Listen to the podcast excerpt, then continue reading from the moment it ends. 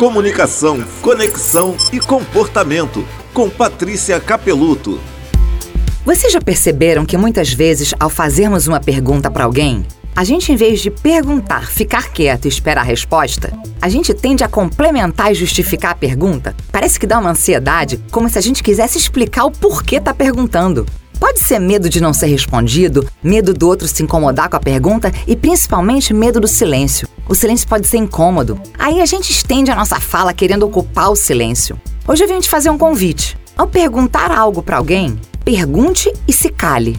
Banque o silêncio. Experimenta fazer isso. Não justifique nem complemente a pergunta. Você já perguntou, deixa o outro responder. Se o outro demorar a responder sua pergunta, tá tudo bem. Continue em silêncio. Não tem nada de errado com silêncio. A pessoa vai te responder no tempo dela. Até porque o silêncio vai incomodá-la também.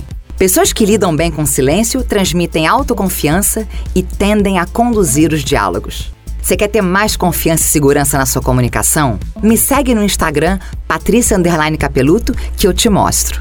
Comunicação, conexão e comportamento com Patrícia Capeluto.